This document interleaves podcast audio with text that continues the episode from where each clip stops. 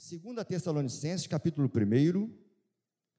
Vamos ler do versículo 3 até o versículo de número 12. Diz assim a palavra: Sempre devemos, irmãos, dar graças a Deus por vós, como é de razão, porque a vossa fé cresce muitíssimo e o amor de cada um de vós aumenta de uns para com os outros. De maneira que nós mesmos nos gloriamos de vós nas igrejas de Deus, por causa da vossa paciência e fé, e em todas as vossas perseguições e aflições que suportais. Prova clara do justo juízo de Deus, para que sejais havidos por dignos do reino de Deus, pelo qual também padeceis se de fato é justo diante de Deus, que dê em paga tribulação aos que vos atribulam. E a vós que sois atribulados, descanso conosco, quando se manifestar o Senhor Jesus desde o céu com os anjos do seu poder, como labareda de fogo, tomando vingança dos que não conhecem a Deus e dos que não obedecem ao evangelho de nosso Senhor Jesus Cristo, os quais por castigo padecerão eterna perdição ante a face do Senhor e a glória do seu poder, quando vier para ser glorificado nos seus santos e para se fazer admirável naquele dia em que todos os que creem, porquanto nosso testemunho foi crido entre vós, pelo que também rogamos sempre por vós, para que o nosso Deus vos faça dignos da sua vocação e cumpra todo o desejo da sua bondade e a obra da fé com poder, para que o nome de nosso Senhor Jesus Cristo seja em vós glorificado e vós nele, segundo a graça de nosso Deus e do Senhor Jesus Cristo. Amado Deus e eterno Pai, aí está a tua palavra, meu Deus. Fala conosco, usa os meus lábios com poder para falar à tua igreja, que o teu Espírito Santo Santo, abra meu, os meus lábios e os nossos corações, para que esta palavra fique guardada não somente neste domingo, mas para todo sempre, em nome de Jesus. Amém. Tome o seu lugar. Olha que coisa linda, né? Ficarmos de pé para ler a palavra. Sempre lembrando que quem tiver dificuldade para levantar, fique tranquilo mas quem puder levantar, tá bom, irmãos? O que podemos aprender com os Tessalonicenses? Porque veja, Tessalônica era uma era a maior cidade da Macedônia. Só para você entender o contexto daquela igreja inserida num lugar próspero. Era uma cidade portuária, toda cidade portuária naquele tempo ela tinha ela tinha facilidade para o comércio, por exemplo, então ela era sempre é, privilegiada por conta disso. Era uma cidade portuária e era um importante centro para as comunicações daquele tempo e também para o comércio. Paulo, ele, nesse momento de escrever 1 Tessalonicenses, 2 Tessalonicenses, ele, ele saiu fugido de Tessalônica. Paulo era um plantador de igrejas ok? Mas ele sai de lá fugido e vai para Bereia. O tempo não vai permitir, mas está lá em Atos 17, 10. Ele vai para Bereia. De lá ele foge das perseguições lá em Bereia e vai para Atenas. Atos 17, 14. Depois vai para Corinto. Atos 18, primeiro versículo. É exatamente ali que ele escreve a primeira carta aos Tessalonicenses e envia para aquela igreja. Seis meses depois, provavelmente, ele teria escrito essa segunda carta, e isso lá pelo ano 51 ou 52 depois de Cristo. A intenção de Paulo, a preocupação de Paulo era com os convertidos recentes do paganismo. Era uma nova igreja, eram novos convertidos. E ele queria incentivá-los em meio às perseguições. E Paulo, tanto na primeira carta aos Tessalonicenses, como na segunda carta aos Tessalonicenses, no começo delas, ele faz elogios a essa igreja. E ele vai apoiar essa igreja. Sobre os elogios que Paulo faz a essa igreja, nós conseguimos aprender coisas para a nossa caminhada com Jesus. Por exemplo, No versículo 3, que nós já lemos, eu vou ler novamente, diz assim: Sempre devemos, irmãos, dar graças a Deus por vós, como é de razão, porque a vossa fé cresce muitíssimo. Em outra versão, porque vocês possuem uma fé crescente. Então, a primeira coisa que Paulo fala, primeiro elogio, a fé de vocês cresce muito. É uma fé crescente. E Hebreus 11, 1, você sabe a melhor definição de fé, diz assim: a fé é a certeza de que vamos receber as coisas que esperamos e a prova de que existem coisas que não podemos ver. Na nova tradução.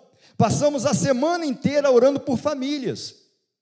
Fé é, é, entender e acreditar e viver uma realidade que talvez ainda não tenha acontecido, mas que você sabe que pode acontecer. Isso é fé. Fé num Deus que salva, fé num Deus que cura. A fé nas igrejas evangélicas tem diminuído. A fé num Deus todo-poderoso tem diminuído. Toda quinta-feira nós temos a Quinta Viva com Cristo. É um culto em que nós oramos mais do que o normal nos demais cultos públicos. É chamado culto de oração. Temos até palavra, mas é uma palavra menorzinha. Mas temos mais períodos de oração. Meus irmãos, eu repito isso sempre, e lá em Nova Iguaçu eu falar muito sobre isso. Hebreus 11, 6: sem fé é impossível agradar a Deus. Importa que aqueles que se aproximem dele creia que ele é real e galardoador o que, que eu falo, por exemplo, na quinta Viva com Cristo, momento de oração, saia do seu lugar, se você tiver fé, que Deus pode fazer. Se você não tem fé suficiente, cuide para tratar isso em você. Porque nós nos cansamos de pregar e falar, e é cotidiano do membro de qualquer igreja, falar assim: meu Deus é o Deus Todo-Poderoso, é o Deus que nós cantamos aqui, que, ah, que quebra corrente, que derruba cadeia, que, e etc, etc. É esse Deus. Mas na hora de clamar por uma necessidade, parece que a sua fé dá uma esvaziada. Como se por causa do que você está vivendo, Deus diminuísse de tamanho. E ele não diminui de tamanho. Aliás, qual é o tamanho de Deus? Ninguém consegue entender o tamanho de Deus, porque Ele é o Todo-Poderoso. Eu preciso ter fé a fé que salva, a fé que cura, a fé que transforma relacionamentos, a fé que faz você acreditar que aquilo que você está vivendo hoje vai mudar pelo poder que há no nome de Jesus. Isso é fé. Essa igreja, a fé era crescente. Crescente. Pode colocar aí para mim, 1 João 5,4? Para me ajudar aqui, para ser um pouco mais rápido. Fé crescente. 1 João 5,4. Deixa eu ver se esse versículo está certo. Calma aí. Porque todo que é nascido de Deus vence o mundo, e esta é a vitória que vence o mundo, a nossa fé. Essa fé faz você enxergar além das nuvens. Essa fé projeta o seu olhar para a eternidade. Essa fé faz você viver e vencer as circunstâncias da vida. Então, essa igreja que Paulo estava preocupado, que Paulo vai escrever para apoiar, mas enumera ali elogios a essa igreja, a primeira coisa que ele fala: a fé de vocês cresce muitíssimo, que a nossa fé possa crescer muitíssimo. Que a nossa fé possa crescer. Crescer, e isso fará com que essa igreja viva coisas extraordinárias. O momento de oração desse domingo, você viu, os corredores ficaram cheios. O que você pode ter pensado que era um acúmulo de pessoas, eu enxerguei que Deus me deu essa visão. Deus está operando alguma coisa aqui. Deus está operando alguma coisa aqui. Tem um pregador que já pregou nas nossas igrejas uma vez, ele falou algo aqui nesse púlpito, já faz muitos anos. Ele disse assim: se o meu Deus vive, e ele vive, e se eu estou vivo, um milagre está a caminho. Isso é fé crescente. Essa igreja tinha uma fé crescente. Mas não é só isso. Veja a continuação do versículo 3. E o amor de cada um de vós aumenta de um para com os outros, amor mútuo. Amar o teu irmão não significa que ele se enquadrou nas suas perspectivas humanas, não é isso. Amar o seu irmão é amá-lo, independente de como ele é, porque todos nós somos diferentes. Temperamentos, a, a ciência classifica em quatro tipos: sanguíneo, colérico, fleumático e melancólico. Mas personalidade, cada um tem uma.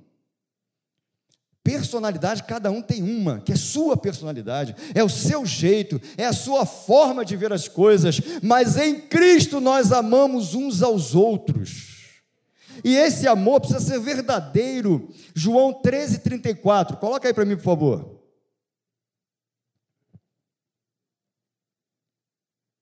João 13, 34. Vamos lá? Foi. Eu lhes dou um novo mandamento: que vocês amem uns aos outros, assim como eu os amei, que também vocês amem uns aos outros. É fácil amar? Não é fácil amar. Pastor, a, a Cir falou ontem aqui: é fácil amar quem você gosta mas é difícil amar quem você tem uma certa dificuldade. Então, o desafio da igreja é amar todas as pessoas, aqueles que você é mais chegado, aqueles que você não tem muito contato, se aproxime dela, dê um passo em direção a ela, construa uma ponte de, em direção a este teu irmão. Sabe de uma coisa, queridos? Nós vamos morar juntos no céu, e lá no céu não vai ter cantos. Não, eu sou desse grupo não daquele outro grupo, não. Nós somos um grupo só, uma panela enorme, sem tampa nenhuma, sem nenhuma possibilidade de tampa. A igreja precisa amar os seus irmãos e amar quem entra por aquelas portas. Existe uma dificuldade no tempo presente. Pregar o evangelho é uma dificuldade no tempo presente. Converter almas não é simples, porque o mundo tem oferecido coisas tentadoras para as pessoas. Pregar o Evangelho, trazer alguém para cá, para escutar a mensagem, para aceitar a vida, para entregar sua vida ao Senhor Jesus não é fácil, mas quando isso acontece, alguém tem que amar essa pessoa, a igreja tem que amar essa pessoa, a igreja tem que abraçar essa pessoa, tem que acolher essa pessoa, tem que ajudá-la na caminhada. Se ela falar para você, eu estou com um problema, gaste seu tempo, ou melhor, ganhe seu tempo para cuidar dessa pessoa. Amar a igreja é chamada para amar. Jesus disse: Um novo mandamento lhes dou, é ordem. Se esforce para amar o seu irmão. Ah, pastor, mas esse meu irmão ali, aquele membro ali é esquisito. Mas o versículo diz assim: ó, amem os seus irmãos, exceto os esquisitos. Está escrito lá assim? Amem uns aos outros. 1 Coríntios 13, de 1 a 3 diz assim: Ainda que eu falasse a língua dos homens e dos anjos e não tivesse amor, seria como metal que soa ou como sino que tine. E ainda que tivesse o dom de profecia e conhecesse todos os mistérios e toda a ciência, ainda que tivesse toda a fé, de maneira que transportasse os montes, se não tivesse amor, nada seria. E ainda que distribuísse toda a minha fortuna para sustento dos pobres, e ainda que entregasse o meu corpo para ser queimado, se não tivesse amor, nada disso me aproveitaria. E o texto vai seguindo. Mas veja como termina o capítulo anterior. Entenda que a Bíblia, dividida por capítulos e versículos, é coisa de um tempo para cá. Naquele tempo, não. Quando esses, essa carta de Paulo aos Coríntios, quando os textos do Novo Testamento, sejam livros ou cartas, foram escritos, eles eram corridos, não tinha distribuição de capítulos e versículos. Então, para você entender, o 13 tem uma ponte, e a ponte está no último versículo, nos últimos versículos do capítulo 12. Eu vou ler aqui o, o 29, 30 e 31. Porventura são todos apóstolos? São todos profetas? São todos doutores? Está falando sobre os membros do corpo, né? Os dons. São todos operadores de milagres? Têm todos o dom de curar? Falam todos diversas línguas? Interpretam todos? Aí vem a chave que é a ponte para você entender o capítulo 13. Olha só. Portanto, procurai com zelo os melhores dons, e eu vos mostrarei um caminho mais excelente: amor. Em Gálatas, quando vem a distribuição das virtudes do fruto do Espírito, qual é o primeiro? Amor. Se não tem amor, não tem os demais. Só tem paz quem ama. Só é bondoso quem ama. Só tem domínio próprio quem ama. Amor. Amém, igreja? Amor mútuo. A terceira coisa que nós entendemos, Paulo elogiando essa igreja é tessalônica, os tessalonicenses, ele vai dizer assim, ó, versículo 4, olha só. De maneira que nós mesmos nos gloriamos de vós nas igrejas de Deus. Referência. Eu falo de vocês para as outras igrejas. Referência. Referência. Ser referência. Ontem foi o culto maravilhoso dos adolescentes. Liderança está de parabéns. Culto maravilhoso. Igreja correspondendo. Foi algo assim tremendo. E o título era Sal e Luz. Nós somos sal e luz. Aliás, falei da EBD. Eu não vou para a EBD para ser sal e luz. Eu vou para a EBD porque sou sal e luz.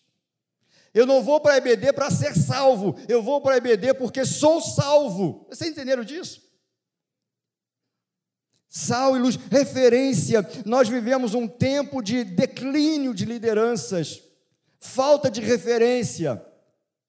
O mundo de ponta cabeça, até no nosso meio evangélico gente que pregava coisas tremendas no passado, muito usado por Deus, que edificaram muitas vidas, converteram muitas almas para a glória de Deus, hoje pregam um novo evangelho, um outro evangelho, uma coisa esquisita e estranha por aí, que todo mundo que está aqui é, é, é, pode ver, pode assistir, porque depois que surgiu a internet, nada mais consegue ficar, é, passar desapercebido, a gente sempre recebe alguma coisa.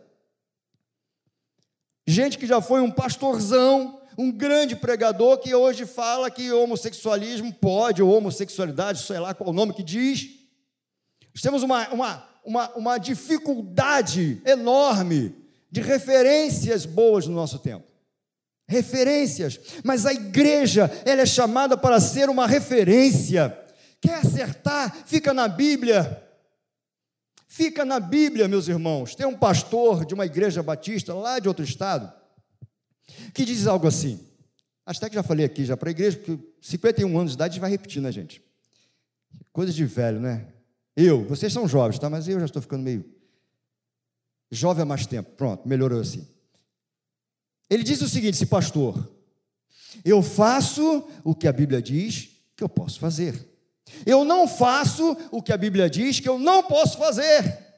Eu vivo de acordo com a palavra de Deus. Se você viver de acordo com a palavra de Deus, você será referência, sal e luz. Você vai impactar pessoas com o teu testemunho. A igreja é chamada para ser uma referência.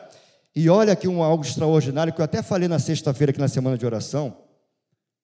Segunda Tessalonicenses, você já está aí, só que no capítulo 2, versículos 6 e 7. Porque essa carta também vai falar de juízo final, vai falar da volta de Jesus Cristo. Né? E aí Paulo vai dizer assim, versículos 6 e 7. E agora, no segundo capítulo, e agora vós sabeis o que o detém. Está falando do anticristo. Para que a, a, seu, a seu próprio tempo seja manifestado. Porque já o mistério da injustiça opera já há um esquema, um sistema do anticristo operando no mundo inteiro. No Brasil também. Somente há um que agora resiste até que do meio seja tirado. E aí os teólogos vão falar o seguinte: ó, o que, é que tem que sair do meio para que se manifeste o anticristo? O Espírito Santo. Outros vão dizer: a igreja. Mas está certo, porque o Espírito Santo habita em você e você é igreja. Então veja bem: enquanto estamos na terra, nós somos a agência de Deus na terra para ser referência, para ser sal e luz, para pregar o Evangelho, para cuidar de pessoas, para amar pessoas. porque haverá o tempo do arrebatamento, aí a igreja será retirada da terra, com ela o Espírito Santo. A ação do Espírito Santo é junto com a igreja. Eu entendo que na grande tribulação o Espírito Santo vai, vai voltar a trabalhar como no Antigo Testamento, de forma pontual, mas direto como agora, é na era da igreja comigo e contigo, o Espírito Santo habita em nós. Então veja, nós somos a resistência, meus irmãos. O anticristo vai se manifestar depois que a igreja for retirada da terra, é o arrebatamento. Seja uma referência. Seja uma referência. Seja constante. Próprio versículo 4 de 1 capítulo de Tessalonicenses 2. 2 Tessalonicenses, 1 capítulo, versículo 4 a continuação. Por causa da vossa paciência e fé. Em outra versão, por causa da vossa constância. Constante. O crente precisa ser constante.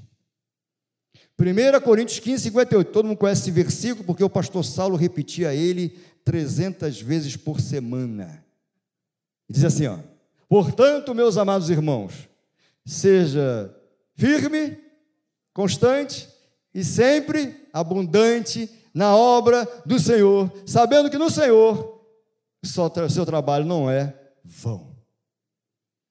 Mas se você observar três palavrinhas, firme, constante e abundante, você só pode ser abundante se for constante. E só pode ser constante se for firme firme, constante e abundante. Constante é incessante, constante é frequente, constante é regular, constante é invariável, constante é aplicado. O crente é chamado para ser constante. Ah, eu vou à igreja porque eu estou feliz. Eu faço a obra de Deus porque estou feliz, porque as coisas estão indo bem para mim. Não, meus irmãos. Seja constante. Não importam as circunstâncias, você é um crente, você é um servo do Deus vivo. Não importa se está bom, se está mal, se está na peleja ou não, deserto ou não, você está aqui, você está orando, você está lendo a Bíblia. Ah, pastor, estou passando uma luta, não consigo nem ler a Bíblia. Meu irmão, Leia a palavra, porque a palavra vai libertar você, a palavra vai destravar essas coisas, a palavra vai manter essa comunhão com Deus e isso será a diferença no tempo de crise. Seja constante, Deus não se agrada de crente que oscila. Seja constante. Constante na vida de oração, constante na leitura da palavra de Deus também seja resiliente. Olha o que diz aí na continuação. Por causa da vossa constância e fé, em todas as vossas perseguições e aflições que suportais. A igreja é chamada para ser resiliente.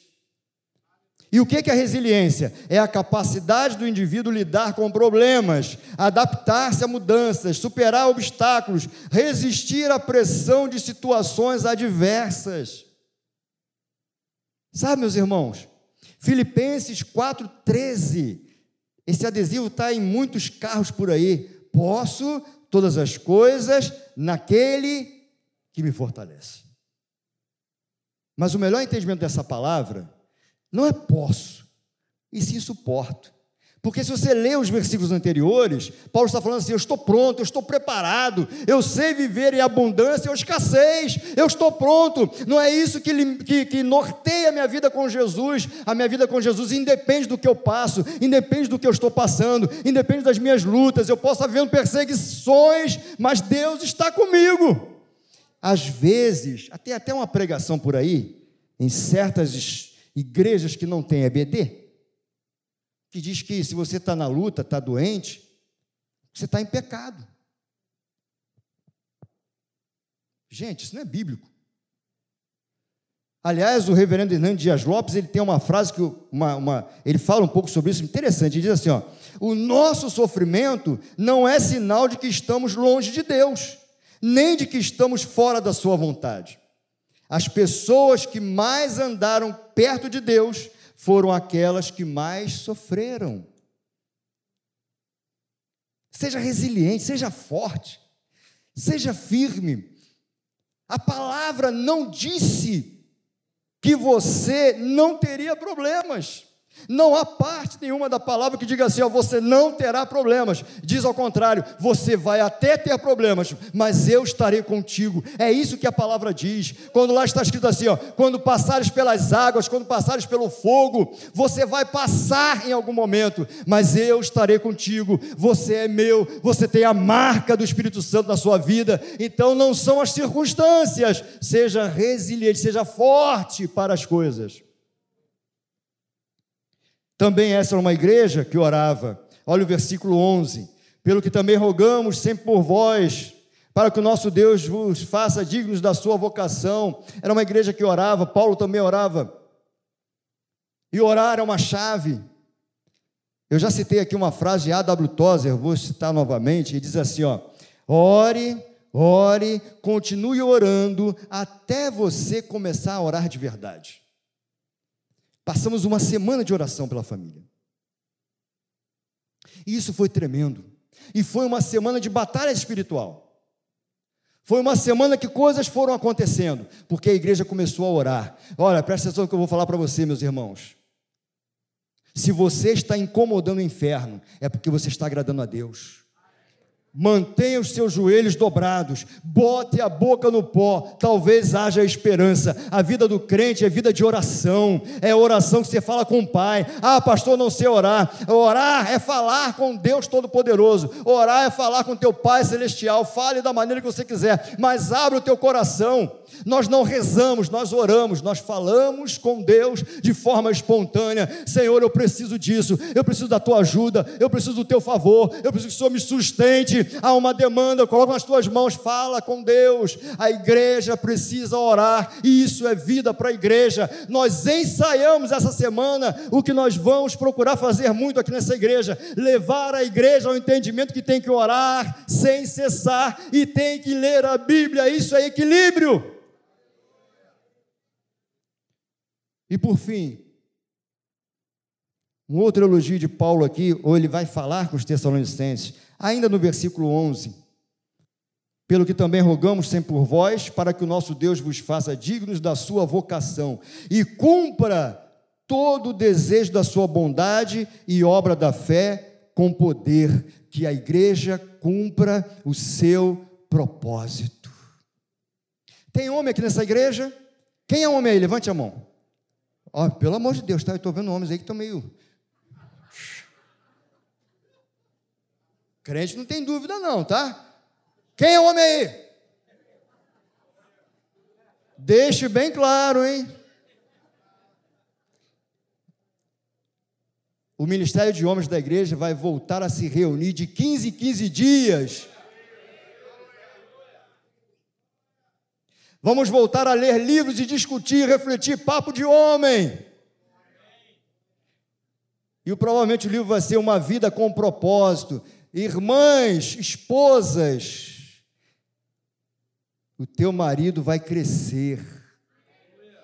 Estimule seu marido a participar do grupo de homens. Nós devemos fazer, acho que vai ter, as mulheres vão voltar a ter a TPM, tempo para a mulher, e os homens a reunião de homens provavelmente no mesmo dia. Olha que coisa maravilhosa. Homens para um lado, mulheres para outro lado. Para ter Assembleia de Deus, mas não, é homens para um lado para discutir coisas do livro, mulheres para outro lado para serem abençoadas também. Isso é igreja viva, isso é igreja forte. Se você participar das reuniões dos homens, lendo esse livro de uma ponta a outra, aquilo que nós vamos refletir, eu tenho certeza que a sua vida vai melhorar muito. Você vai ser melhor marido, melhor pai, você vai começar a entender o propósito de Deus para a sua vida e algo vai acontecer na sua vida espiritual, meus irmãos.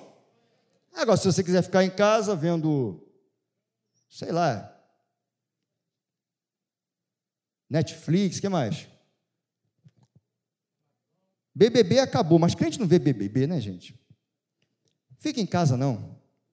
É tempo de crescer. Para você entender o propósito de Deus para a sua vida. Por que, que Deus te chamou? Para que, que Deus te chamou? Porque você está vivo, há uma missão a ser cumprida e você tem que entender esse processo e se aliar e falar para Deus com coragem: Eis-me aqui, Senhor, usa-me a mim. Alguma coisa vai acontecer na sua vida. Vem para cá, Ministério de Louvor, nós vamos começar a concluir. Esse mesmo trecho fala do juízo. O olhar para a recompensa da eternidade nos faz mais fortes para enfrentarmos as demandas da vida. Olha para a eternidade. Versículos 7 a 9 diz assim: E a vós que sois atribulados, descanso conosco, quando se manifestar o Senhor Jesus desde o céu com os anjos do seu poder e como labareda de fogo, tomando vingança dos que não conhecem a Deus e dos que não obedecem ao Evangelho de nosso Senhor Jesus Cristo, os quais, por castigo, padecerão eterna perdição ante a face do Senhor e a glória do seu poder. Esse trecho está falando, porque a volta de Jesus, ela vai acontecer em duas fases. A primeira fase, ele, ele não virá para a terra, ele nos ares vai chamar a sua igreja, é o arrebatamento. Eu e você vamos subir. Todo aquele que tem o livro escrito no livro da vida, o meu está lá, o seu também está, nós vamos subir. Esse é o triunfo da igreja. Então, enquanto lá, em, lá nos ares com o Senhor, seremos transformados, glorificados, vamos passar pelas bodas do Cordeiro e o tribunal de Cristo, para os salvos aqui embaixo na terra, a grande tribulação. O derramar da justiça de Deus. No final da grande tribulação, que nós entendemos como sendo sete anos, aí acontecerá isso aqui. Jesus voltará em glória e poder para a terra, trazendo consigo a igreja, e ele vai julgar as nações. É esse tempo.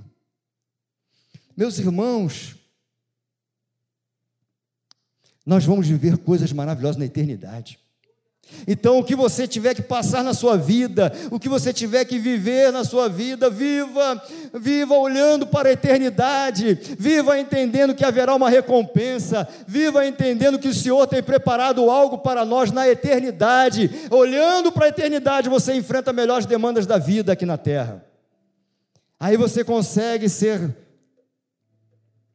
ter fé crescente, amar uns aos outros. O que é mais que eu fui falando aqui?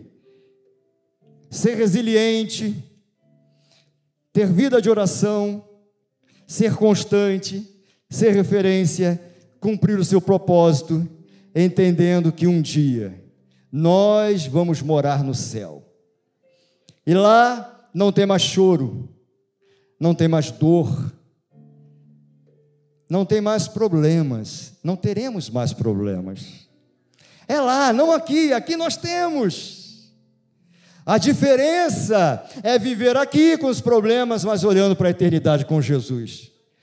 Isso te fortalecerá na caminhada e vai fazer com que você seja cada vez mais forte na presença do Senhor.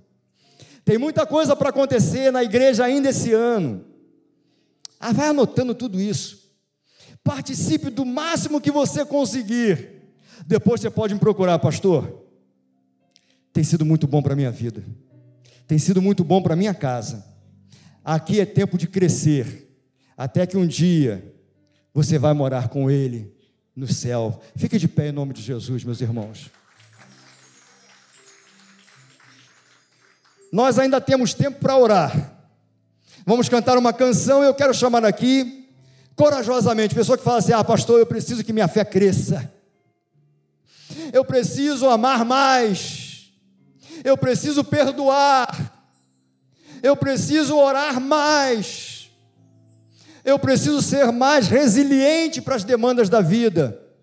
Eu preciso entender o meu propósito com Deus, o que, que Deus quer que eu faça na terra, qual é o propósito da minha existência qual é a minha missão? É com você? Vem para cá. Pode vir. Ah, pastor, eu preciso que minha fé cresça. Eu preciso amar mesmo. Tem gente que tem dificuldade de amar. Vamos quebrar essas correntes. Porque se isso acontecer, se você tiver fé crescente, se você tiver amor mútuo, se você for resiliente, se você for constante, se você tiver vida de oração, se você entender o propósito, essa igreja não vai caber tanta gente. Nós somos igreja aqui dentro e somos igreja lá fora. Somos irmãos em Cristo aqui dentro e somos irmãos lá fora também. Na quarta passada eu fui buscar a Karine na faculdade. Estava ali com a Beth, o Paulinho também no carro. Foi quarta passada, Beth? Foi? Que nós vimos o irmão passar por nós? A gente está meio assim. Semana de oração, meus irmãos. Segunda, terça, quarta, quinta, sexta, sábado. Hoje eu acordei achando que era segunda-feira, olha só. Aí o irmão Marcelo, acho que passou por nós. E aí ele passou olhando, mas eu estava ali distraído com a Beth e tal. Ah, a Beth, quando ele passou, a Beth falou assim: Eu acho que passou ali aquele irmão da igreja, esposo da Caroline. Ela foi, meu Deus, e nós não cumprimentamos. Eu uso óculos, mas eu não enxergo bem. Somos irmãos aqui dentro e lá fora também. Me perdoe por isso, tá? Nós amamos vocês, tá bom? Aleluia, glória a Deus. Vamos orar, Senhor. Meu Deus, aquela igreja em Tessalônica, ela recebeu muitos elogios do apóstolo Paulo aquele povo tinha se convertido, havia ali uma organização de igreja iniciando, e mesmo Paulo indo para os diversos lugares, cumprindo a sua missão, ele se preocupava com aquele povo, e ele vai escrever cartas para aquele povo, para encorajar, para orientar, para apoiar e para elogiar aquele povo. Com elogios, meu Deus, que precisam fazer parte da nossa vida como crentes. Porque a palavra diz que eles tinham uma fé que crescia. Ah, meu Deus, nos ajuda, Pai, para que a nossa fé cresça, Senhor. Ali também está escrito que havia um amor mútuo. Ah, meu Deus, trabalha isso na tua igreja, que possamos amar, amar uns aos outros, abraçar, se preocupar amar, orar. Meu Deus, quando pararmos para falar assim, vou orar por você, ah, que nós possamos, meu Deus, orar mesmo, porque isso é amar. Senão é hipocrisia, ou esquecimento, ou vacilo, vacilo ah, meu Deus, que a sua igreja seja uma igreja constante, que essa igreja seja constante, Pai. Não importa o que estamos passando, o nosso lugar é debaixo de da sua autoridade, no centro da tua vontade, fazendo a sua obra, quer tempo bom, quer tempo de tempestade, mas nós continuamos servos do Deus vivo que sejamos referência. Um mundo que as referências estão caindo por terra, pastores caindo, líderes caindo, irmãos caindo. Ah, meu Deus, que aqui ninguém passe por isso, que ninguém se desvie, que ninguém esmoreça, que ao contrário, cresça, cresça espiritualmente e seja uma referência, alguém que vão enxergar e falar: ali vai um homem de Deus, ali vai uma mulher de Deus. Que a oração seja realmente um oxigênio para nós. Se não orar, morre. Precisamos orar, meu Deus, e que a tua igreja entenda o propósito entenda a missão, entenda que nós somos servos para servir, para fazer, para trabalhar, para abençoar, para acolher, para pregar, para cuidar. Durante toda a nossa caminhada por esta terra, mas que os nossos olhos estejam olhando para a eternidade e com expectativa aguardar o nosso Salvador nos levar, porque ele disse: Eu vou para o Pai e vou preparar lugar, depois eu vou pegar você e levar, porque aonde eu estiver, você estará comigo. Essa é a nossa expectativa, Senhor. Nós oramos pedindo: faça-nos melhor a cada dia. Que possamos crescer, crescer, crescer, crescer, crescer para a glória do teu nome, Senhor. Que possa olhar para nós e ver a tua palavra, enxergar o teu evangelho, que sejamos de verdade embaixadores de Cristo, representantes de Cristo. Nós oramos em nome do Senhor Jesus. Amém. Aplauda Jesus Cristo, meus irmãos.